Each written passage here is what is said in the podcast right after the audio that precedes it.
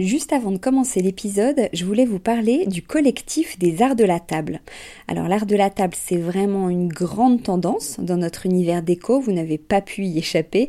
Toutes ces jolies tables qu'on peut voir en photo sur Instagram ou dans les magazines, qui nous inspirent, qu'on a envie de reproduire quand on reçoit, ou même au quotidien. Tous ces chefs et ces restaurants qui font attention autant au contenu qu'au contenant, et toute cette jolie vaisselle qu'on peut voir dans les boutiques, eh bien c'est tout ça que défend le collectif des arts de la table, qui a pour ambition donc de promouvoir et de valoriser la filière française des arts de la table. Grandes marques, créateurs indépendants, artisans et détaillants passionnés, ils sont tous unis d'une même voix pour faire rayonner leur savoir-faire et leurs produits mais aussi pour vous inspirer. Tous les mois, le collectif des arts de la table vous propose une nouvelle tendance qui vous donne plein d'idées sur les matières, les couleurs et les formes du moment, et bien sûr une sélection de produits de marque française que vous pouvez donc retrouver sur leur site lesartsdelatable.fr ou sur leur compte Instagram lesartsdelatable. Allez, place à l'épisode maintenant.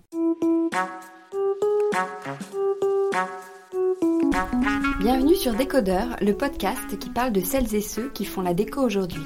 Je m'appelle Hortense Leluc et à chaque nouvel épisode, j'invite à mon micro un architecte ou un designer, une marque reconnue ou émergente, un entrepreneur ou un influenceur, quelqu'un que vous allez connaître ou pas, mais qui dans tous les cas va nous parler déco.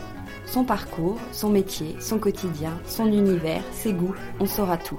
Enfin, j'espère.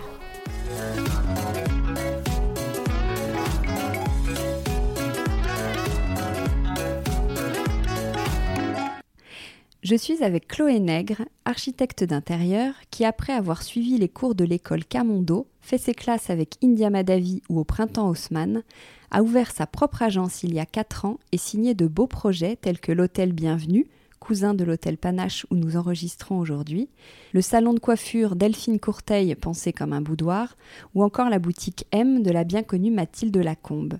Alors qui est cette nouvelle architecte qui monte? Vous allez le savoir dans 35 minutes ou à peu près à la fin du podcast. Bonjour Chloé. Bonjour Hortense. Alors qu'est-ce qui t'a donné envie d'être euh, architecte? À quel moment de ta vie tu t'es dit que tu allais te tourner vers ce métier? C'est venu assez tôt. Euh, c'est quelque chose que j'ai formulé euh, très précisément, je pense, à l'âge de 7 ou 8 ans. Ah mais j'ai compris par la suite qu'en fait, c'est une période où mes parents rénovaient une très vieille maison Renaissance et en même temps faisait construire une villa en Corse euh, par euh, un architecte qui était un étudiant de Quell, donc sur deux univers très différents. Et je pense que ça a dû jouer un petit peu quand même à ce moment-là. Et c'est vrai que je l'ai formulé très très tôt. Et t'as jamais changé? J'ai jamais changé. Alors je disais en intro, tu as fait l'école Camondo. Est-ce que tu peux nous dire ce que c'est comme euh, type d'études C'est une école en cinq ans euh, je l'ai commencé donc en 2000, en 2000. Et à l'époque, il y avait assez peu d'écoles euh, pour être architecte d'intérieur. Comme j'avais formulé ce vœu assez tôt, mes parents s'étaient un peu renseignés et m'avaient dit euh, D'accord, tu veux faire ça, mais à ce moment-là, il faudra que tu fasses une école reconnue, on veut que tu fasses les choses bien. Et c'était vraiment une des écoles qui était reconnue à ce moment-là. Je pense qu'il y en a quelques autres maintenant. Et qu'est-ce que ça veut dire justement reconnue? Je pense qu'il y a euh, un niveau euh, ah reconnu de référence et effectivement, on a quand même pas mal de suivi euh, à la sortie de l'école avec un réseau de professionnels qui sont passés par là. Et donc, ça nous permet d'avoir un accès à la vie professionnelle un peu plus facile, j'ai l'impression. Et alors, comment tu as commencé à travailler? J'ai commencé au printemps Haussmann. Euh, il fallait commencer quelque part. Euh, donc c'était vraiment une mission euh, très commerciale, très retail. C'est la période où le magasin se rénovait complètement, donc avec des chantiers d'assez grande ampleur. Et j'ai passé un an et demi là-bas. c'était une bonne façon de faire, d'apprendre son métier, je dirais. Je crois que tu as travaillé avec euh, India Madavi, je le disais en, intro. Est-ce que euh, tu as, travaillé dans son agence? Est-ce que tu as travaillé vraiment directement euh, avec elle? Oui, oui, complètement. Oui, ouais, elle est là tous les jours, presque. et, est-ce que ça, ça, aide de faire ces classes chez India Madavi Ça ouvre vraiment des, portes?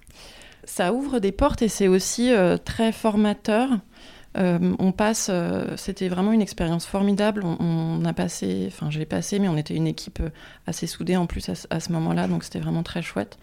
et on passe beaucoup de temps à dessiner, à réfléchir. C'est un univers extrêmement créatif, donc elle nous poussait, elle nous poussait vraiment à, à réfléchir d'un point de vue stylistique euh, donc c'est vraiment une très bonne euh, façon de compléter son apprentissage du métier. Euh, et ensuite, effectivement, ça permet d'ouvrir des portes parce que les gens ont toujours besoin de savoir un peu d'où vous venez pour vous faire confiance. Donc ça aide forcément un petit peu quand ils peuvent mettre une image sur les projets sur lesquels on a déjà travaillé auparavant. C'est toi qui as voulu aller travailler chez elle? Oui, j'ai voulu aller travailler chez elle. C'était genre un rêve, il y a beaucoup de monde qui a envie de la rencontrer. Est-ce que c'était... Euh, c'était, euh, oui, en fait, quand j'ai quitté le printemps, je cherchais une expérience euh, plus créative. Et à ce moment-là, c'était vraiment la seule personne qui me semblait proposer des intérieurs un peu amusants, assez créatifs et colorés. Et j'ai même postulé deux fois chez elle. La première fois, euh, je n'ai pas réussi. Entre-temps, je suis partie euh, faire une expérience de six mois en Chine. Et quand je suis revenue, j'étais très têtue, donc j'ai réessayé. Et cette fois-là, ça a marché. Et je suis restée euh, un peu plus de quatre ans là-bas. Après, tu as créé donc ton agence il y a quatre ans aussi. Pourquoi, pourquoi quand on est architecte, on a envie de créer son agence? Je suis pas certaine que tout le monde ait envie de créer son agence. Pour moi, c'est plus un tempérament, euh, à un moment d'avoir un besoin d'être indépendant euh, dans sa vie.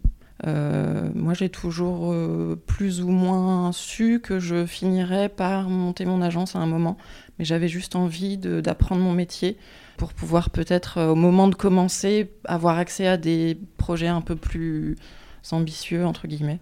Mais c'est vrai qu'au bout de quatre ans, j'ai senti que c'était le moment et j'ai eu des opportunités, des rencontres qui, qui m'ont dit que c'était le moment de faire ça. Parce que quels sont les différents statuts quand on est architecte? C'est soit on a son agence, soit on, a, on est indépendant, ou c'est la même chose, ou la même soit on travaille dans une autre agence pour quelqu'un, c'est ça? C'est ça.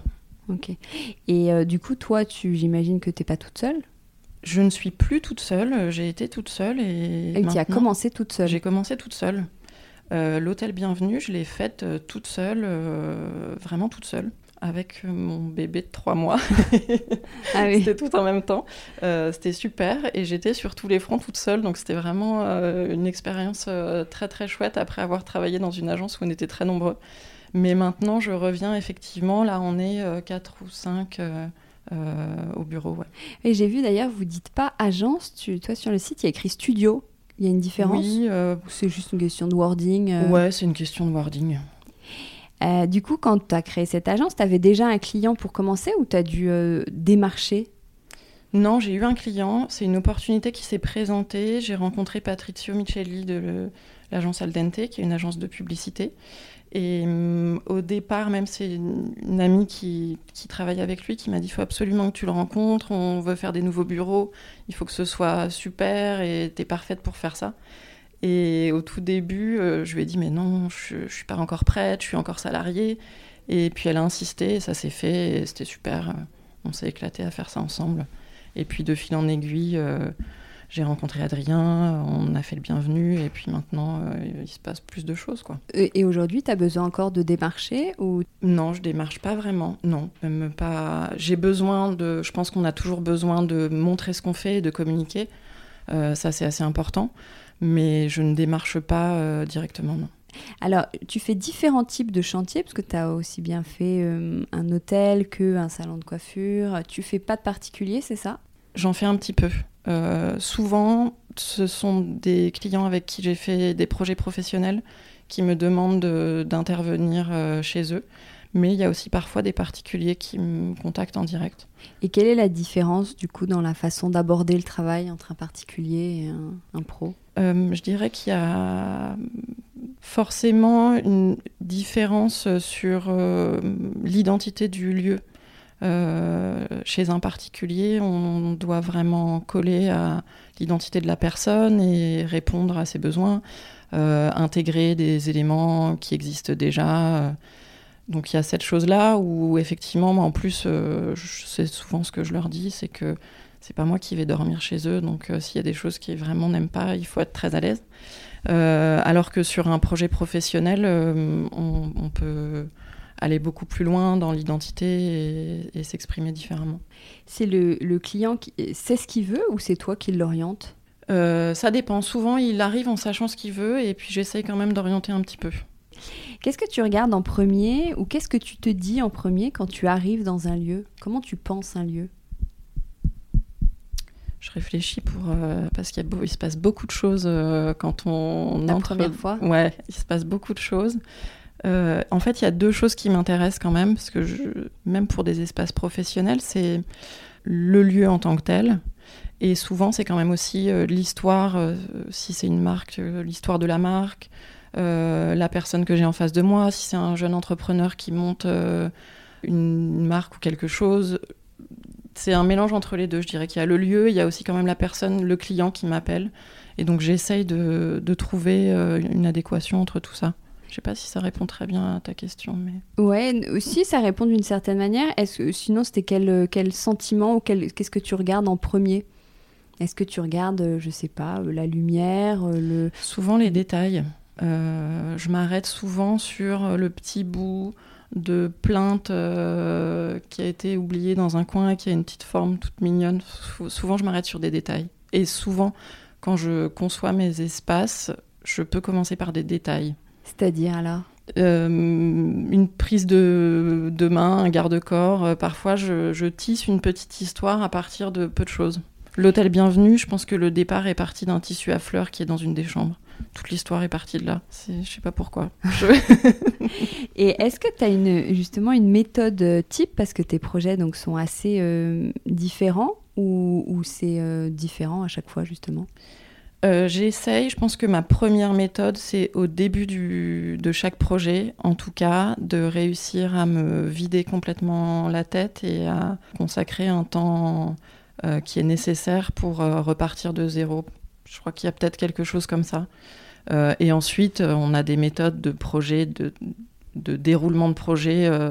D'archi d'intérieur qui sont assez classiques. Et qui sont du coup Qui sont esquisses, plans, APD, DCE, descriptifs, tout ça. Enfin, on rentre vraiment là dans des choses plus techniques du métier d'architecte d'intérieur. Oui, parce que comment donc tu échanges avec le client, comment il va savoir ce que tu vas faire? C'est ça? C'est les, maquettes là dont tu parles, le, 3D ou euh? Non, la première, euh, c'est vrai que souvent on est quand même euh, mis en compétition dès le départ, c'est de, plus en plus fréquent. donc on commence toujours par, et je comprends plutôt bien, c'est qu'on va se lancer dans un projet et souvent ce sont des projets qui tiennent vraiment au cœur de mes clients. donc on commence par, moi j'aime bien raconter une petite histoire avec des images. Donc en, général, on commence par ça. Et je m'appuie toujours sur euh, effectivement une histoire que je vais tisser et j'essaie de présenter quelques images pour que les, personnes puissent se projeter et un peu plus euh, voir euh, où on va aller par la suite. Mais tu fais des propositions ou ta carte blanche quand tu as gagné entre guillemets le projet? En général, j'ai plutôt carte blanche.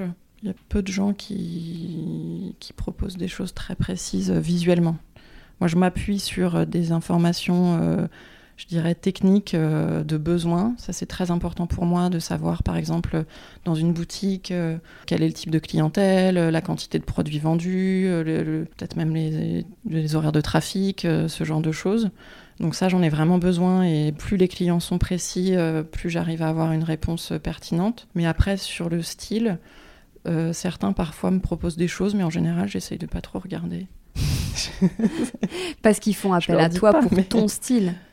Pas forcément. Je sais pas, si c'est pour mon style. J'imagine que oui, s'ils font appel à moi, c'est qu'ils ont vu des choses qui les ont touchés. Mais euh, je pense qu'ils font appel à moi parce que j'ai une certaine vision euh, qui les intéresse, quoi.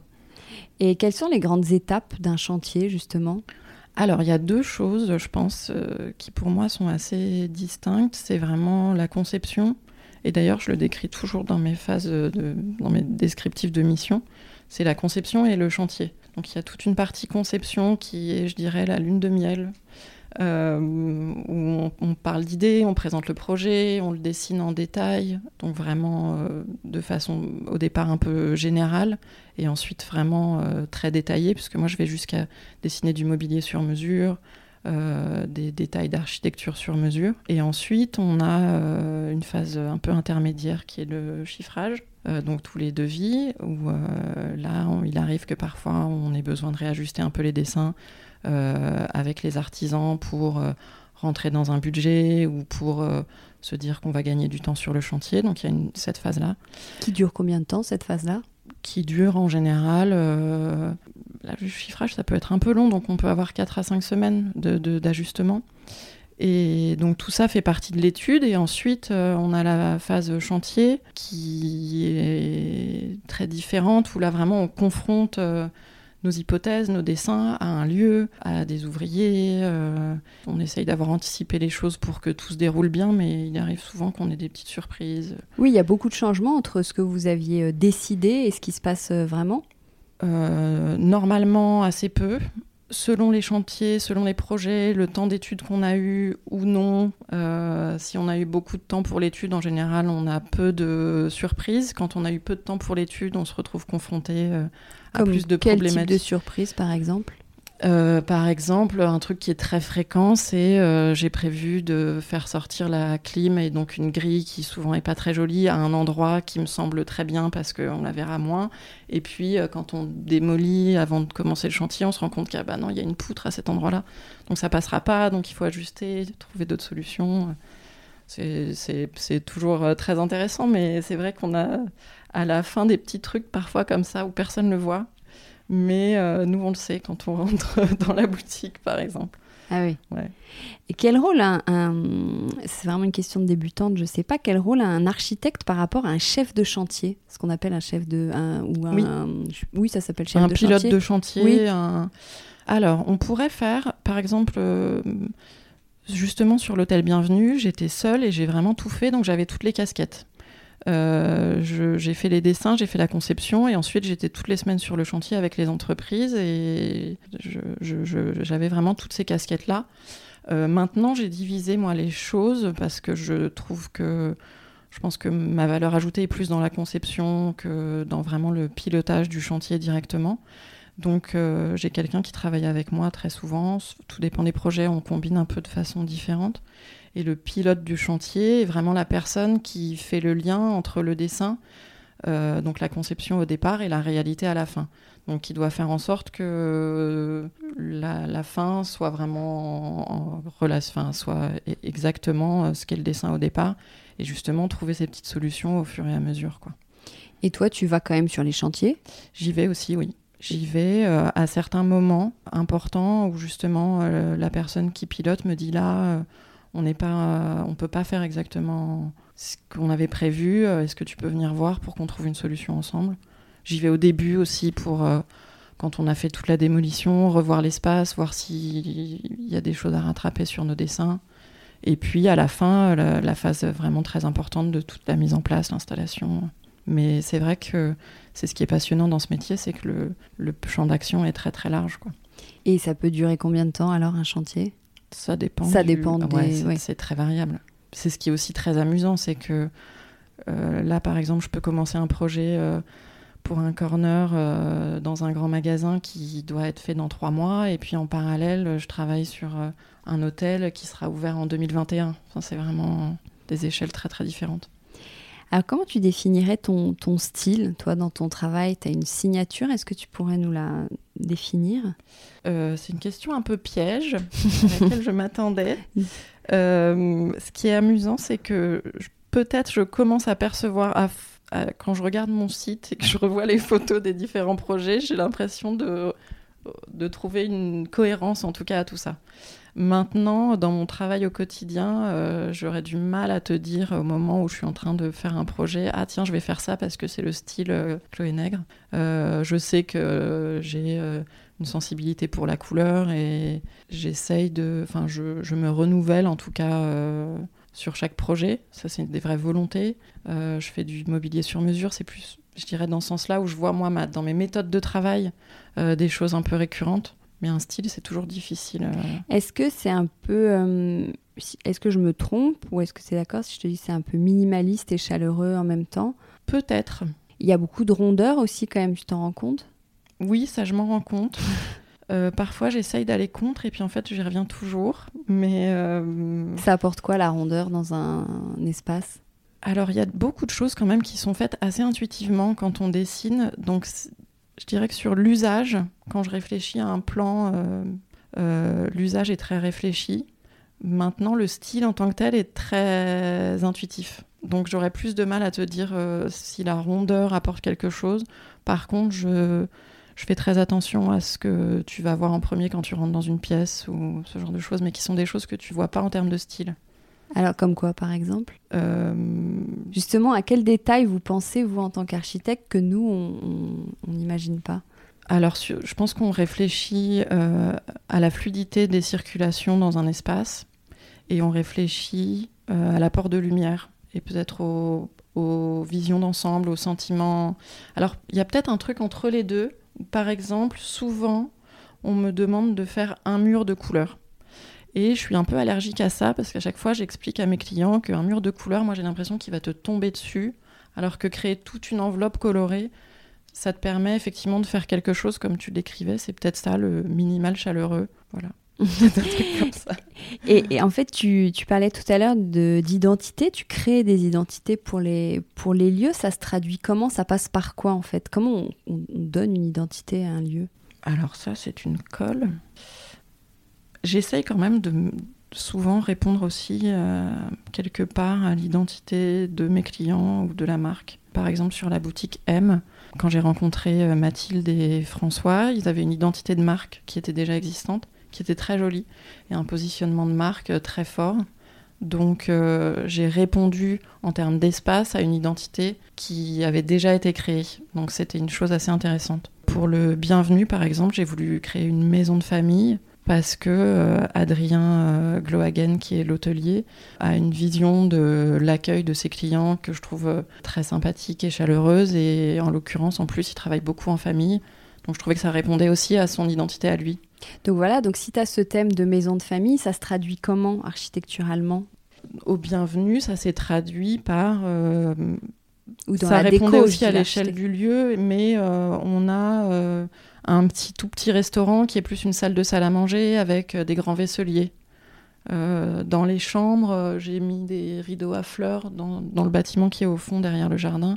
Parce que pour moi, c'était la maison de campagne, donc on peut avoir des petits des rideaux à fleurs un peu, un peu forts, ou c'est des petites anecdotes comme ça, quoi. Et au final, je suis pas sûre que quelqu'un qui rentre dans l'hôtel se dise Ah, tiens, elle a voulu faire une maison de famille.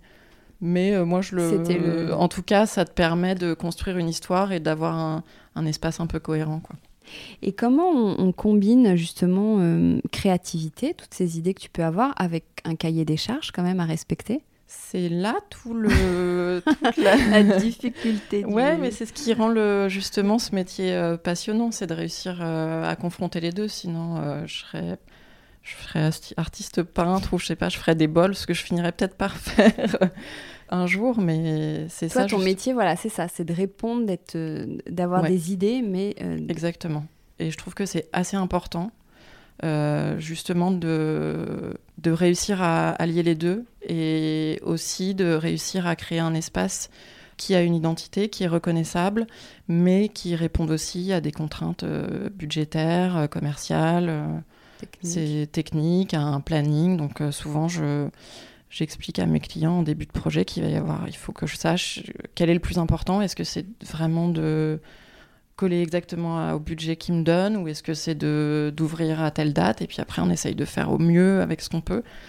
Ce qui n'est pas toujours hyper évident, mais ça fait partie ouais, de, des contraintes de ce métier et, c'est ça qui est passionnant.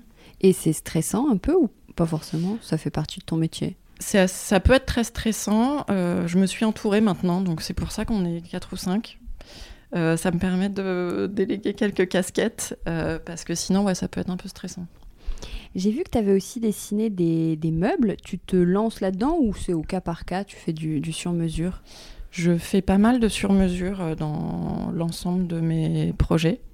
c'est quelque chose que j'aime bien. C'est sûrement quelque chose que je développerai à un moment ou à un autre de façon plus, je dirais, plus cadrée. Mais euh, ouais, j'aime bien faire ça. comment tu travailles du coup? Par exemple, j'ai vu une superbe table basse miroir. Là, du coup, il faut que tu aies des fournisseurs. C'est encore un autre euh, oui. pendant de ton métier quand même? Oui, oui. Ça, c'est un, c'est aussi une partie qui est pas évidente, mais qui est passionnante. C'est effectivement de trouver les bons fournisseurs et de réussir à mettre en place des, des relations de travail euh, un peu pérennes pour pouvoir tester des choses et, et faire des meubles de, de qualité. Vous êtes euh, beaucoup d'architectes euh, à Paris. Comment, euh, comment on fait pour sortir son épingle du jeu? Ou est-ce que toi, tu as cherché à sortir ton épingle du jeu? Ou c'est le hasard, que, le fait que tu aies été sur ces projets-là qui fait que du coup, tu as une petite notoriété?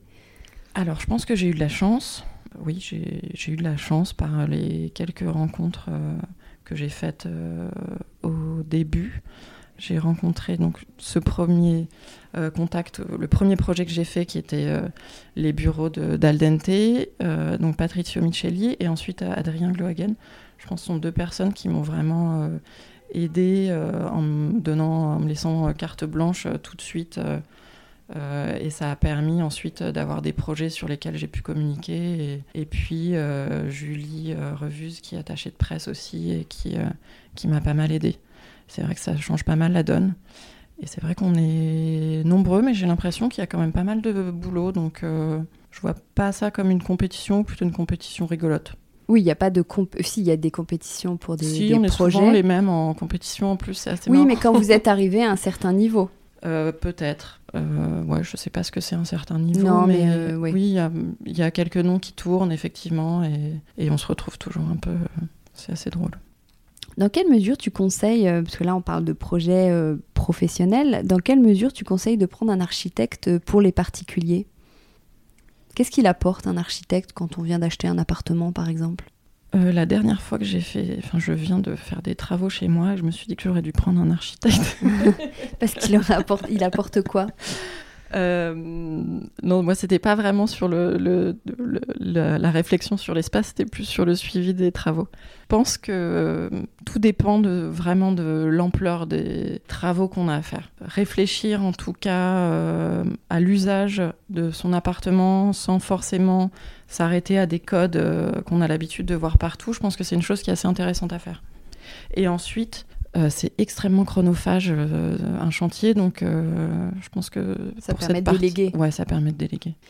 Et en déco, il y a des tendances évidemment. Est-ce que en architecture, il y en a aussi une façon de penser les volumes par exemple? Oui, en- je pense qu'il y en a. Et je pense qu'il y a surtout beaucoup d'idées reçues. Par exemple, maintenant, on dit toujours qu'il faut ouvrir toutes les cuisines. Je suis pas trop d'accord avec ça. Souvent, les clients ouais, me, me parlent de choses en termes d'espace avec beaucoup d'idées reçues. Ah, si je casse toutes les cloisons, j'aurais l'impression que c'est plus grand chez moi. Je suis pas certaine de ça, moi. Mais c'est peut-être ça les tendances en architecture. Quelle tendance alors du coup?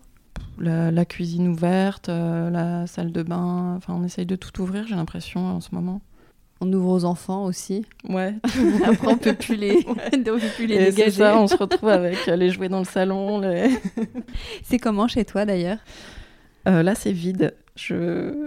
Tu viens de déménager Ouais, je viens de déménager. Et les cordonniers sont les plus mal chaussés, donc j'ai pas mis euh, en première ligne euh, mes, mes urgences personnelles. Donc c'est un peu vide parce que j'ai justement j'ai dessiné pas mal de mobilier qui est en cours d'étude, même en cours de. J'aimerais bien que la fabrication commence. Et c'est pas hyper décoré chez moi.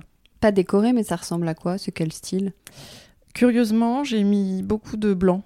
Mis- Parce que peut-être tu mets beaucoup de couleurs dans tes Ouais, projets, donc ça. ça te fait une pause. Exactement, ça me fait une pause. Euh, est-ce que tu as des boutiques déco que tu aimes? Où est-ce que tu fais ton shopping euh, quand tu veux acheter euh, un canapé, une bougie, des rideaux? Est-ce que tu as deux, trois adresses euh, à partager? Je chine en fait plutôt. Et sinon, ouais, effectivement, je, je dessine sur mesure maintenant. je, ça me permet de faire des prototypes, de tester des choses et, puis de faire à mon goût. Quoi. Tu réponds à tes propres besoins. Quoi. exactement. Ouais. Euh, est-ce que tu es sur Instagram? Et si oui, est-ce que il y a des comptes que tu suis qui t'inspirent particulièrement? Je suis sur Instagram. En fait, ça me sert beaucoup à me mettre à jour. Euh, donc, en fait, je suis à peu près toutes les marques de tissus, papier peint, mobilier, euh, parce que j'ai pas toujours le temps d'aller sur les salons ou d'aller dans leur showroom. Donc, je me tiens euh, informée comme ça. Est-ce qu'il y a un- courant ou un designer, voire même, pourquoi pas, un architecte dont tu te sens proche? Non, ça c'est vraiment une question à laquelle j'ai du mal à répondre. C'est la question que je redoutais le plus quand euh, j'allais passer un entretien euh, d'embauche. Parce que souvent, je sais pas pourquoi, c'est un truc qui retombe, qui, qui arrivait. Quel est ton designer préféré? C'est assez compliqué. Je sais pas pourquoi. Il, y a, y a tellement de choses à la fois. Et, et puis finalement, je me rends compte que je m'inspire aussi surtout de petits détails du quotidien, de petits accidents, de, de choses pas signées, quoi, tout simplement. Euh, est-ce que tu as une pièce fétiche, justement? Un meuble que tu as chiné, que tu adores ou que... J'ai, euh, ouais, enfin j'en ai plusieurs. J'ai une coupe à fruits que j'ai achetée sur, euh, chez un artisan verrier sur une petite île au Japon que j'ai que j'ai acheté là-bas et après je l'ai traînée pendant tout le voyage en espérant ne pas la casser et elle est toujours dans, dans ma cuisine. J'adore ce truc. On va terminer avec les, les questions à Watt 1000. Alors, question à 4 euros le prix d'une pâtisserie. Tu t'appelles Chloé Nègre et il y a aussi un dessert très connu qu'on n'a plus le droit d'appeler la tête de nègre parce que le mot nègre peut avoir des connotations racistes. Qu'est-ce que tu penses de cette polémique? Euh, Figure-toi qu'à l'école, souvent quand on faisait l'appel, les professeurs m'appelaient par mon prénom alors que tous les autres étaient appelés par leur nom de famille. Mais euh, il y a beaucoup de nègres en fait. J'en rencontre pas mal. Euh, question à 1,35€, le prix d'un paquet de pâtes. Attention, vraiment, elle est très mm. puissante cette question. Tu as travaillé donc pour euh, l'agence Al dente dont tu as parlé. Alors, est-ce que tu manges tes pâtes cuites ou al dente Al dente, mais c'est un vrai sujet euh, en famille parce qu'on n'est pas tous d'accord. Question à 170 euros, le prix d'une chambre à l'hôtel Bienvenue. Donc tu as travaillé pour l'hôtel Bienvenue. Pour ce qui est l'écriture du mot euh, bienvenue, c'est parfois un casse-tête. Quand tu dis euh, bienvenue chez moi, tu mets un E à bienvenue ou pas? Aucune idée. Tiens, c'est une, une vraie question euh, à Wattmill. Bienvenue chez moi, oui. non, t'en mets pas. Si, t'en mets un? Si, t'en mets un. Parce que quand c'est une formule d'accueil, c'est au singulier, c'est une allocution, genre bienvenue à Paris. Mais quand c'est un adjectif, genre Chloé et Bernard, soyez les bienvenus, on accorde. Tout à fait, très bien. Ouais. d'avoir cette information. Je suis très contente et surtout de savoir qu'il faut que je reprenne quelques cours de grammaire. Merci beaucoup Chloé. Merci beaucoup Hortense.